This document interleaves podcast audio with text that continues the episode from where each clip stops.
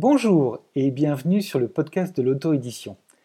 Ce premier épisode est l'enregistrement d'un entretien que j'ai fait avec Alice Quinn en novembre 2013. Alice a survolé le palmarès des ventes d'e-books sur Kindle en 2013 avec son roman Un palace en enfer, qui met en scène Rosie Maldon. Dans cet entretien, elle revient sur la trajectoire de ce premier succès sur Kindle et raconte comment elle a fait ses premiers pas dans l'auto-édition. Alice a aussi été éditée par Michel Lafon en version papier en janvier 2015 et sera publiée en version anglo-saxonne en mai et juin 2015 chez Amazon Crossing. Vous retrouverez les notes de cet épisode sur iTunes et sur http édition-ebooks.com 1. Bonjour Alice. Bonjour.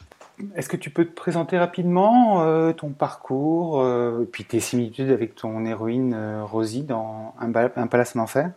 Oui, bien sûr, avec plaisir. Alors, euh, bon, là, déjà, il y a deux questions en une, mais bon, ça fait rien. Euh, donc, je m'appelle Alice Quinn. J'ai écrit un roman qui s'appelle Un palace en enfer.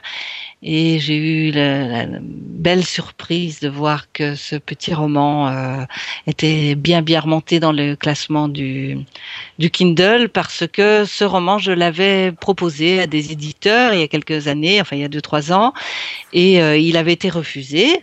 Et, je désespérais un peu de voilà j'avais été tellement heureuse de l'écrire qu'après je suis un peu redescendue de mon nuage euh, devant les refus et je l'avais mis de côté. Et lorsque j'ai découvert que je pouvais être capable de, de faire de la publication numérique euh, sur Amazon, sur le Kindle, j'ai, je l'ai mis et, et, petit à petit, il est remonté dans les classements et il est devenu un beau best-seller euh, du Kindle. D'accord. Alors, les similitudes, donc deuxième partie de la question, les similitudes avec euh, avec Rosie. Euh, oui, parce que dans mon roman, il faut quand même que je dise qu'il y a un personnage euh, merveilleux qui s'appelle Rosie Maldon, et je crois bien que c'est elle euh, qui a fait tout le boulot euh, et qui a emporté le morceau parce que elle est, elle, voilà, elle plaît pas à tout le monde, mais quand elle plaît, elle plaît beaucoup. Elle est attachante et elle les gens Elle est l'adorent. haute en couleur, dirons-nous. oui, voilà. Et donc, euh, les similitudes, c'est que eh ben, elle est, elle est à la fois mon contraire et il y a pas mal de similitudes. Bon, euh, c'est plutôt dans le vécu. Disons que moi, dans mon vécu, j'ai j'ai vécu euh, des choses pas toujours faciles quand j'étais jeune. J'ai connu le système D et j'ai vécu en caravane. À une période de ma vie, par exemple, pour te donner un exemple, j'ai même vécu tout un été rien qu'en jouant dans les casinos par exemple. Donc ça, c'est tout à fait un caractère de, Rosie Maldon. Euh, voilà. Et puis quand j'ai eu du j'étais, ça a marché. J'ai vraiment vécu, c'est-à-dire j'arrivais à gagner ma vie comme ça parce que j'étais au bout d'une période de chômage. J'avais plus de ronds du tout, du tout, du tout, et j'ai utilisé mes les derniers ronds que j'avais reçus pour, pour les jouer. Je les ai joués en entier au casino et j'ai gagné. Et j'ai gagné comme ça tout l'été. Et à la fin de l'été, j'ai reçu une proposition de boulot et j'ai perdu les derniers sous qui me restaient parce que j'avais claqué, j'avais tout flambé tous les Oui, parce que avais, tu cherchais plus à gagner de l'argent.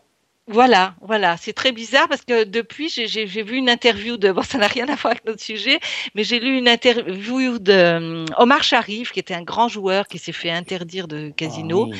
et qui racontait que euh, dans sa vie il avait constaté que quand il avait eu besoin d'argent il gagnait au casino et quand il n'avait pas besoin d'argent il perdait. Ouais. Donc c'est pour ça qu'il s'est fait interdire parce qu'il était un peu addict au jeu, ce qui n'était pas mon cas. Hein. Moi quand j'ai eu perdu une fois tout ça, je, je suis plus jamais retournée dans le casino. D'accord. Mais bon, voilà, c'est à côté de, des similitudes avec Rosie, euh, c'est une fille qu'il faut, voilà, il faut qu'elle se débrouille pour euh, survivre. Elle a trois enfants et parfois plus que ça parce qu'elle euh, elle, elle, prend toujours plein d'enfants chez elle. Euh, et, donc, elle n'a pas de rang, elle vit avec les aides sociales, elle vit dans une caravane, donc euh, il faut qu'elle se débrouille. Et puis voilà, elle n'a pas vraiment de métier, elle est un peu inculte. Alors voilà, là on rentre plutôt dans les dans les différences. Euh, Rosie, elle est elle est très belle, elle est canon, elle est elle est sexy, elle est elle est grande gueule, elle a peur de rien, elle a une confiance vraiment voilà infinie en elle. Et moi ça, j'ai pas du tout. j'ai pas du tout. Donc là, Rosie, c'est un peu ma revanche plutôt que les similitudes. C'est-à-dire, c'est la fille que j'aurais bien aimé être, quoi. Ouais. Et tu es auteur depuis longtemps ou?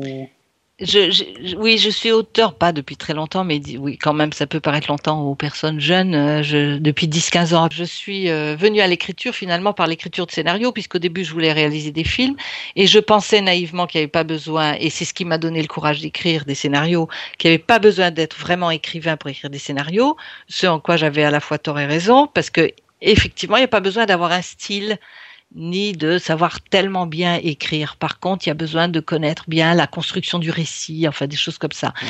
Et, et je, sans m'en rendre compte, mais en passant par cette phase d'écriture technique, on va dire, de scénario, ben en fait, j'ai appris tout un tas de choses qui me servent maintenant dans les romans et qui sont de l'ordre de la construction du rythme et de ce qu'il faut pour euh, mener un récit du début à la fin sans lasser le, la personne, le spectateur ou le lecteur. Quoi. Voilà. Et donc, tu avais déjà publié, seul ou avec d'autres personnes, euh, des, des, romans et des livres Oui, euh, parce que quand je. Oui. Dans le circuit traditionnel. Oui, je, je, vais, je, vais, je vais plus vite que toi. Donc, euh, oui, parce que quand, quand j'ai euh, quand, quand j'ai voulu passer du court métrage au long métrage, j'ai écrit des scénarios de long métrage qui, dont j'ai jamais réussi à, à, à, faire le film, si tu veux, parce que là, tout d'un coup, j'ai sorti euh, de la catégorie euh, dans laquelle j'étais et c'était beaucoup plus bon, c'était un autre monde. Et comme j'étais désolée de voir que mes histoires ben, ne devenaient pas des films, je les ai transformées en, en romans. C'est là que j'ai eu vraiment besoin de m'autoriser à écrire. Et c'est là que j'ai eu le sentiment que je devenais un auteur à part entière. Mais, mais ça m'a coûté beaucoup. Ça a été douloureux parce que je ne m'en sentais pas capable. Oui, puis choisir, c'est renoncer aussi. Donc, euh, si tu choisissais de faire des, des, romans, ça veut dire, aussi que tu renonçais à, renonçais à, ta carrière de réalisatrice. Oui, exactement. Ou de, ou de scénariste. Oui, non, mais surtout de réalisatrice, c'est vrai. réalisatrice, oui. Oui. Mm. C'est ce que j'ai fait. Et alors, comment t'en es venu de, de donc c'est essentiellement euh, les refus euh, du circuit traditionnel qui t'ont amené à, à, te pencher sur l'auto-édition ou c'est fortuit, quelqu'un qui t'en a parlé comme ça euh? Non, au départ, c'était parce que le, le marché de l'édition est dans un tel état que lorsque tu ne dépasses pas, euh, on va dire, 3000 exemplaires, euh, tu, euh, on te, au bout d'un moment, l'éditeur ne s'occupe plus du tout. Déjà, il s'en occupe pas très bien au début, mais alors après, il s'en occupe vraiment pas plus du tout. Et tu peux, ce qu'on appelle récupérer les droits. Parce qu'au moment où tu signes le contrat avec l'éditeur, le livre ne t'appartient plus, tu peux plus rien faire. Mais si tu récupères tes droits, ben tu as. Alors j'avais dans mon tiroir des livres que j'avais publiés ces dix dernières années, euh, dont j'avais récupéré les droits et que je ne savais pas comment exploiter. Quand je le proposais à d'autres éditeurs, bon ben non, il était déjà sorti une fois, ils en voulaient plus.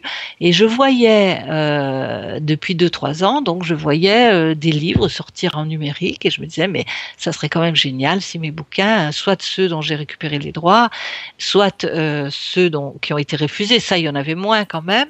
Euh, ben, ben, comment je pourrais faire pour qu'ils se vendent en numérique? Ça serait super, puisque moi j'avais une liseuse et que j'aimais bien euh, lire en numérique. Mhm. je me disais, mais c'est dommage, moi mes bouquins, personne, si quelqu'un veut acheter mes bouquins en numérique, il, peut pas. Euh, et puis j'étais incapable au niveau de l'informatique de, de, de, faire quoi que ce soit à ce niveau-là. Je savais pas comment m'y prendre.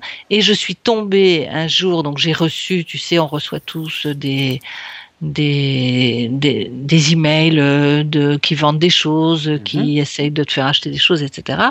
Et j'ai reçu euh, un, un, truc qui s'appelait Kindle Bank System.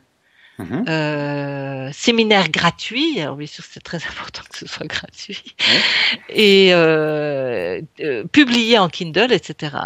Alors bon, euh, bien entendu, ça m'a ça m'a attiré euh, comme un aimant.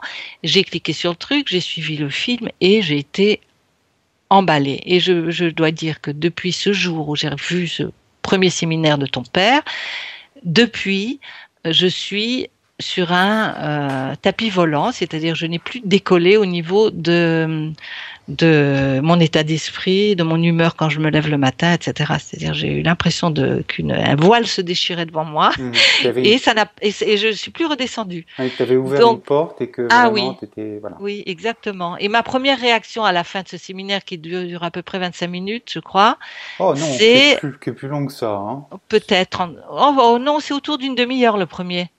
Peut-être 35. Non, non, non, il est, il est pas si long. Je crois. Tu crois une heure? Non, je pense. Ah, bah, enfin, en tout cas, il m'a pas, il m'a paru très très court. Si c'est le webinaire où papa décrit bien comment euh, on choisit un livre euh, avec un titre, des choses comme ça, comment on le publie sur euh, Kindle Direct Publishing, etc. Je peux te dire qu'il dure facilement 90 minutes.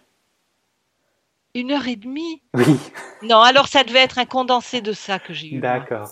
Ça devait être celui-là, j'ai pas dû le. Non, non, une heure et demie, non, je m'en serais souvenu. Mais, mais, mais, il passe très vite, hein, parce que. Oui, ça c'est possible, mais quand même dans ton temps, si tu veux, dans ta journée, ça te mange quand même une heure et demie. Et je, je, je... bon, quand t'as des enfants, tout ça, la bouffe à préparer, le machin, bon, rester une heure et demie devant, c'est comme rester devant un, un film, tu vois. Euh, c'est quand même beaucoup de temps. Donc j'ai pas ce souvenir, mais peut-être c'est vrai, peut-être c'était celui-là, mais j'ai plutôt l'impression que c'était un condensé de ça. En tout cas, je me suis dit à la fin parce que bien sûr, on a toujours peur d'être arnaqué sur Internet. pour les formations, pour tout ce que les gens essayent de te vendre et tout. Et puis il y a beaucoup d'arnaques aussi. À la fois, il y a des arnaques et à la fois, on a et des produits qui sont parfois décevants. Voilà. Et donc je me suis dit, si ce type euh, fait donne tellement déjà dans un dans un petit séminaire euh, webinaire comme ça de gratuit et il propose une formation de 15 modules euh, et il est tellement généreux déjà dans tout ce qu'il donne dans son truc gratuit, ça ne peut être que extraordinaire. Parce que j'ai découvert dans le dans le webinaire gratuit des choses euh, dont je cherchais les réponses depuis longtemps déjà. Tu vois Donc j'ai, je me suis dit mais c'est incroyable dans le milieu dans lequel j'évolue depuis quelque temps, je pose ces questions, je n'arrive pas à avoir des réponses. les, gens te, les, gens te, cachaient les informations et là tout à coup. Euh, exactement. Les gens sont évasifs, les gens font de la rétention d'infos et tout, puis lui voilà gratos sur Internet, tu, cliques sur le truc et tu as déjà des réponses que tu attendais depuis des années. Mhm. Donc ça m'a semblé vraiment euh, génial. quand j'en ai parlé à mon mari, il a rigolé en disant oui, hein, tu vas encore te faire arnaquer, euh, voilà. Euh, j'ai dit mais écoute, non vraiment, je le sens, je le sens, je le sens, et j'ai acheté la formation que bien entendu je n'ai absolument pas regretté. D'accord. Euh, ben, on va rester sur la formation. En, rétrospective, maintenant que tu as complètement fini, que c'est d'ailleurs, ça fait longtemps que tu l'as fini cette formation, oui. Euh, quels sont les, les. En plus de l'autorisation d'écrire que tu avais déjà et l'autorisation d'aller auto-éditer toi-même tes livres sur euh, Kindle, qu'est-ce que tu as retiré de cette formation Quels sont les quelques points saillants alors, euh, déjà, au fur et à mesure, alors au début, une de mes questions avant, avant d'acheter, ça a été est-ce que vous pensez que si je mets six mois à la suivre, parce que j'avais un emploi du temps difficile, j'ai plusieurs métiers alimentaires, etc. Genre, je me disais, je vais mettre du temps, quoi, ça va me prendre du temps si je veux bien le faire. Alors, et en réalité, après, je me suis rendu compte j'ai fait en deux mois, j'ai le des étapes, parce que c'est trop passionnant, parce que j'aurais toujours réussi à trouver du temps, et c'était le soir, le tard, le soir, etc. Mais je l'ai fait. Et à chaque module, euh, il y avait des mines des, des mines de choses que je découvrais.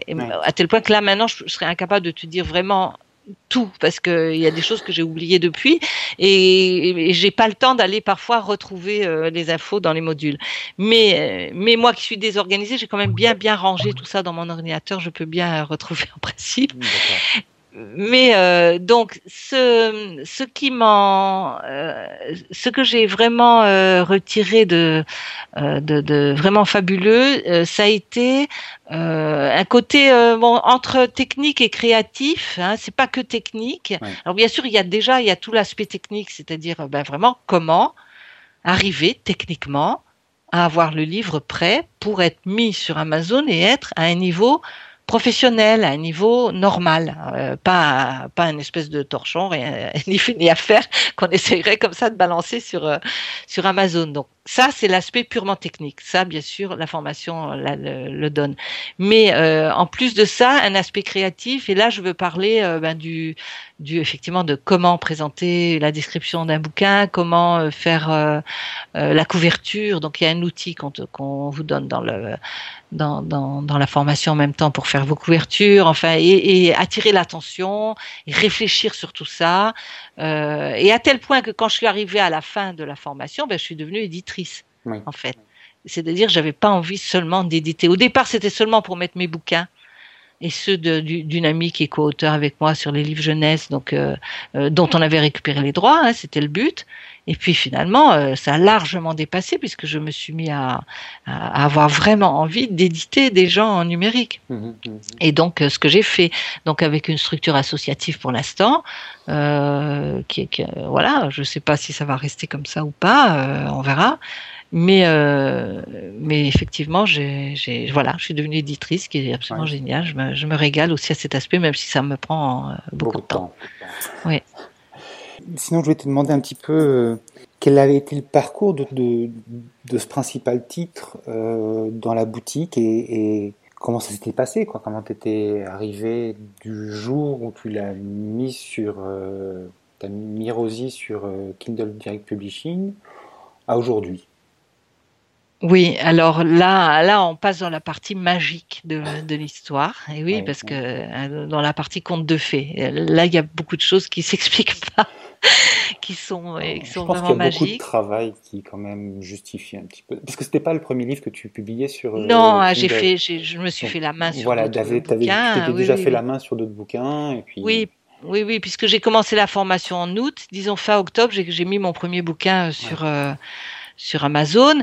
Euh, donc euh, voilà, je me suis fait la main sur un livre du domaine public, sur un autre roman à moi, euh, euh voilà, euh, sur les bon et, et aussi il y a, y a cet aspect que j'ai oublié de dire tout à l'heure qui est génial dans le Kindle Bank System, c'est le club et, où j'ai trouvé enfin une écoute, une possibilité à la fois de m'exprimer et d'être écouté et entendu lorsque j'avais des besoins ou des demandes et, et une possibilité d'échange qui est euh, d'une grande richesse et ça vraiment j'en avais besoin et j'ai trouvé ça formidable mmh. et euh, euh, c'est vrai que moi, dans mon entourage, je vais pas commencer à saouler mes enfants. D'ailleurs, ça durerait pas longtemps. Au bout de deux minutes, ils en auront le bol parce qu'ils ont envie de parler que d'eux. ce qui est normal à leur âge. Mon mari, il a ses préoccupations aussi à lui euh, et son métier, ses soucis de métier, etc. La famille encore moins. Donc en fait, euh, et quand on est auteur, j'avais l'habitude en tant qu'auteur, on est toujours isolé, on est toujours comme ça. Et c'est vrai qu'on aime bien, dans, en général, c'est dans les salons du livre, on rencontre d'autres auteurs et on peut enfin parler de notre, de, notre, tous les jours. voilà, de ce qui nous passionne. Et eh ben là, j'ai trouvé ça dans le Kindle Bank System. Et donc, euh, lorsque je me suis fait un peu la main, et puis le 9 janvier, j'ai sorti sorti Un palace en enfer. Euh, je l'ai sorti alors qu'il n'avait, ça n'était pas un roman euh, dont j'avais récupéré les droits, mais un roman qui avait été euh, jamais édité et refusé. Et justement, il était bien fini, donc mais je l'ai quand même relu, je l'ai retravaillé un petit peu. C'est là que j'ai trouvé le titre. Jusque-là, aucun des titres que j'avais trouvé ne m'avait satisfait. Donc, c'est à ce moment-là, comme par hasard, que le titre est arrivé. Donc, la magie a commencé déjà avec le titre. J'ai changé de nom oui. Euh, voilà, deuxième magie. Et je pense, ça fait partie des modules du, oui. du système aussi. Hein. je pense qu'il y a une part de magie, il y a une part de programmation de ce que tu avais, de, la formation que tu avais reçue. Oui, c'est la magie, je devrais peut-être dire l'inconscient, tu vois. Voilà. C'est-à-dire un travail engrangé conscient qui, à un moment donné, travaille tout seul au niveau inconscient et te fait trouver les choses au bon moment. Oui. Voilà, euh, parce qu'évidemment, on, on, a beau être formé, on maîtrise non plus pas tout tout le temps, on contrôle pas tout tout le temps, et parfois on peut rester des heures et des heures et des heures à chercher quelque chose. Et, bon, et c'est vrai que je l'ai fait aussi là, et que, ce soit pour Alice Queen, que ce soit pour Un Palace en Enfer, je peux montrer des, des pages et des pages noircies euh, partout où j'allais sur des petits carnets ou avec des essais de, de titres et de, et de pseudos. Euh, Bon, et mais, quand ça a été euh, les vrais, ceux qui sont maintenant, ben, ça a été évident. Oui. D'accord. Voilà, hein, après, une fois qu'ils sont arrivés, c'était évident. Donc le 9 janvier, il est sorti. Le fin janvier, j'en avais vendu 5 à des, à des amis pour la plupart. Euh, euh, donc voilà. Au mois de février, quelqu'un euh, me prévient, euh, tu es rentré dans le top 100. Alors, ce qui m'étonnait beaucoup, parce que tous les livres que j'avais sortis jusque-là, tous, j'exagère, mais il y en avait 4-5, euh, eh bien, j'en vendais une dizaine par mois, pas plus, mhm. voire moins. Mhm. Et, donc là, tout d'un coup, je suis dans le top 100. Donc le top 100 correspond aux, classes, aux, ventes, au nombre de ventes. Hein, c'est un classement qui correspond au nombre de ventes. Donc ça veut dire que je commence à bien vendre. Donc je suis allée voir. Et puis alors là, ça a été euh, tous les jours. Euh, chaque fois que j'ouvrais, il remontait un peu, il remontait un peu. Fin février, il était top 1. Et puis, il a quasiment pas décollé du top 1 pendant 3-4 mois, on peut dire. Après, cet été, il est passé top 5 en juillet, euh, top 10 en août, et là maintenant je, tourne autour du top 20. Voilà. En septembre. Bon, ce qui est un peu normal puisque je, je pense que j'ai fait un peu le plein euh, d'une première euh, aventure en best-seller sur le Kindle France. Mm-hmm. et, voilà, mais il n'a pas dit son dernier mot. Hein. Je pense pas qu'il ait dit son dernier mot, d'autant plus que là, on est au mi-septembre. Il va bientôt y avoir les périodes de fin d'année, il va y avoir beaucoup de Kindle qui vont se vendre. Et eh beaucoup de nouveaux lecteurs sur Kindle, donc euh, c'est possible qu'il y ait plein de nouveaux lecteurs qui découvrent euh, Alice et, Rosie et qu'ils euh, l'achètent, parce qu'il reste quand même, il reste quand même bien noté, quoi. Ah oui, oui, oui, ben, il est dans le top 20, hein, il est toujours dans le top 20. Voilà, et, c'est vrai que j'ai eu des retours, parce que bon, je savais pas trop, moi, mais j'ai eu des retours de gens qui me disaient que c'était assez exceptionnel d'y rester aussi longtemps. Donc euh, voilà, ben, je suis très fière, j'ai l'impression quand même que c'est un peu euh, Rosie. Hein, qui fait... Bon, je, prends ça avec d'autant plus, voilà, en fait, pour moi, Rosie Maldon et Alice Queen, ces deux noms, là, c'est pour ça que je, dis, je parle de magie, euh, ça me permet à moi de me mettre en retrait de ce qui se passe et, vraiment de vivre ça avec que du bonheur, d'accepter ce qui m'arrive, d'accepter euh, voilà le beau succès, etc. Et, si c'était mon prénom, euh, euh, s'il n'y avait, avait, pas ce personnage tellement phare dans le roman, j'aurais peut-être eu plus de plus de difficultés. Parce que je trimballais avec moi des casseroles, des échecs, beaucoup de galères, etc. Ben, j'ai l'impression que c'est pas moi là, c'est Alice Queen. C'est une fille pour qui tout est possible. Le merveilleux peut lui arriver, peut-être pas à moi, tu vois, mais à Alice Queen, oui. Donc c'est génial parce que c'est moi quand même. Donc c'est super. C'est magique. Ça fait partie oui, du conte de fées. oui. Euh, est-ce que tu as des, conseils de pro, des choses que tu as faites au cours de cette période-là qui t'ont euh, euh, permis soit de rester dans le top 10, soit d'améliorer la perception que les gens et les commentaires que les gens avaient, avaient, du roman et des choses que tu voudrais partager, sans non plus donner de secrets non, mais j'ai pas de secret. J'ai pas de secret. Et en plus, je vais te dire, mon, mon expérience, elle, elle a marché pour moi. Ça veut pas dire qu'elle marcherait pour d'autres. Donc, moi, je, voilà, euh, j'ai des, voilà, j'ai des conseils. Euh, bon, alors, euh, on va passer les conseils, les premiers conseils qu'on donne tout le temps. Hein, c'est relire, relire, relire, relire, corriger, corriger, corriger. Bon, tous ces conseils-là, faire quelque chose de pro, faire une couverture pro, faire, voilà, qui ait rien à redire au niveau. il faut que le bouquin soit comme un bouquin qui sortirait en librairie euh, par un éditeur. Bon, ça, mhm. c'est le premier truc, mais c'est évident. Par contre, oui, voilà. Après, euh, je dirais que et, je, voilà, je sais que par exemple toi, t'es pas d'accord toujours sur ça, euh, mais je pense que pour la, enfin moi, c'est mon expérience. Pour l'instant, les Kindle, à moins qu'on soit un best-seller papier par ailleurs et qu'on ne veuille pas justement déprécier son nom en baissant les prix, pour l'instant, je crois qu'il faut avoir beaucoup d'humilité quand on est sur le Kindle. Euh, D'abord, on n'est pas dans la cour des grands, on est dans la cour des petits. Hein. Je veux dire, c'est un marché qui est limité pour l'instant, euh, qui est pas très considéré. Par exemple, les, on a beau être best-seller euh, Kindle, on n'a aucun article de presse littéraire. Physique. Oui, hein, quand même vendu pas, hein. beaucoup plus d'exemplaires que beaucoup d'auteurs traditionnels. On en parle dans pas mal de magazines, mais toi, Non, non, non. Et je, voilà, on n'existe pas. On vous parle rentrée littéraire. Ben, nous, on n'existe pas. Hein. Donc, Ouais, ouais. ça, faut le savoir. Et, et ça, ça, ça doit apporter de l'humilité, y compris dans notre façon de nous présenter, de vendre le produit et tout. Les gens qui, pour l'instant, achètent du Kindle, et, ils savent très bien qu'il n'y a pas de livre, qu'il n'y a pas de stock, qu'il n'y a pas de transport, qu'il n'y a pas de mise en place dans les librairies, qu'il n'y a pas de représentant de commerce, qu'il n'y a pas tout ce que coûte un livre papier. Donc, il n'y a aucune raison que le prix soit le même qu'un qu'un livre papier.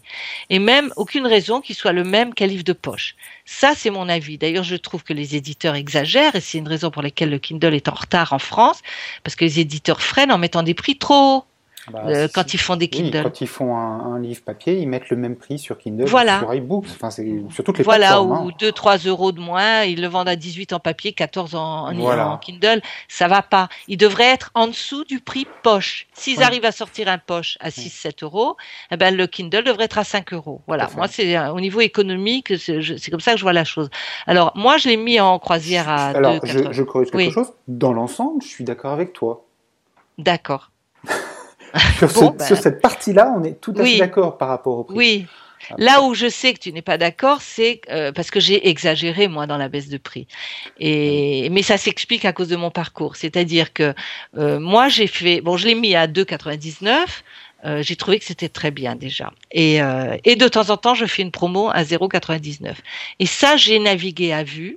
Euh, en suivant mes intuitions. Et puis aussi parce que ça m'agaçait quand il reculait dans les classements ben, je me disais bon ben je vais le remettre à 0,99 c'est vrai que ce qui m'a décoincé aussi, c'est de lire plein d'interviews de gens aux États-Unis qui disaient moi j'ai vendu mon bouquin à 0,99 et j'en ai vendu énormément. Et pour moi c'était plus important que et je me suis dit bah oui pour moi aussi finalement c'est plus important de de vendre, c'est-à-dire d'être lu par beaucoup de gens pour moi euh, que à la limite de gagner plus Là où j'en suis, voilà, Hmm. de me faire un nom, de me faire connaître, d'être lu, c'est tellement gratifiant, c'est tellement extraordinaire d'être lu quand on est auteur que je préfère ça pour l'instant, euh, c'est évident. Pour l'instant et peut-être toujours, enfin j'en sais rien. Moi j'aime bien, voilà, j'écris pour être lu d'abord.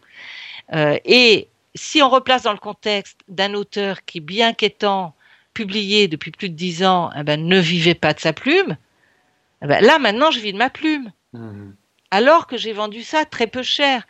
Quand je compare les prix, si tu veux, euh, ce que je touchais en pourcentage sur un livre papier était tellement bas et ridicule, et en plus ils étaient. Bon, je- euh, attends, j'arrête là parce que je vais dire du mal des éditeurs, donc je ne veux pas, je ne veux pas dire du mal de personne. Chacun fait comme il peut, mais le fait est que, euh, disons qu'ils en vendaient pas beaucoup, donc, euh, eh ben, je gagnais peu Mhm. sur peu de ventes, Mhm. donc au bout du compte, ben, je, je- voilà, je gagnais pas ma vie. Et je gagnais, allez, l'équivalent d'un SMIC ou deux pour un an de boulot. Euh, alors que là, ben, je, je, je gagne un SMIC ou deux tous les mois Mhm. euh, pour euh, cette, cette même année de boulot, ce qui est légitime. Finalement, j'ai gagné en un an parce que l'équivalent d'un travail que j'ai fourni, voilà. Et je trouve ça bien, sain. C'est-à-dire que je me retrouve dans une configuration de gain équivalent au travail fourni, ce qui n'est jamais le cas de la plupart des auteurs. Mhm. Hein, on fournit un travail, c'est très long d'écrire un roman, Euh, même si Un palace en enfer a l'air de rien, c'est une petite comédie et tout, c'est pas vrai, c'est long à écrire et ça a l'air de rien, mais tout l'art c'est- est là hein, de donner l'impression que ça a l'air de rien, Que c'est facile. que c'est facile, voilà.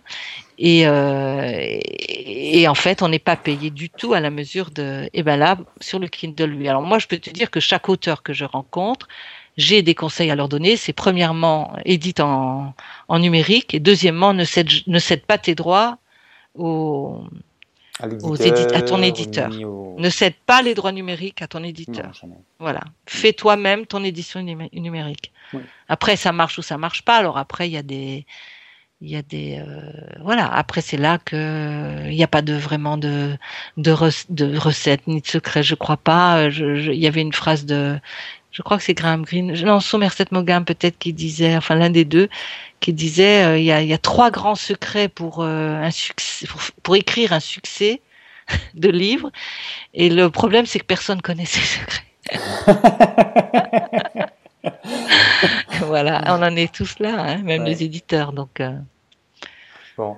Et euh, est-ce que j'ai donné, j'ai répondu aux, questions- aux conseils de pro? Oui, quand même. Là. Oui, oui, tout à fait. Oui. oui.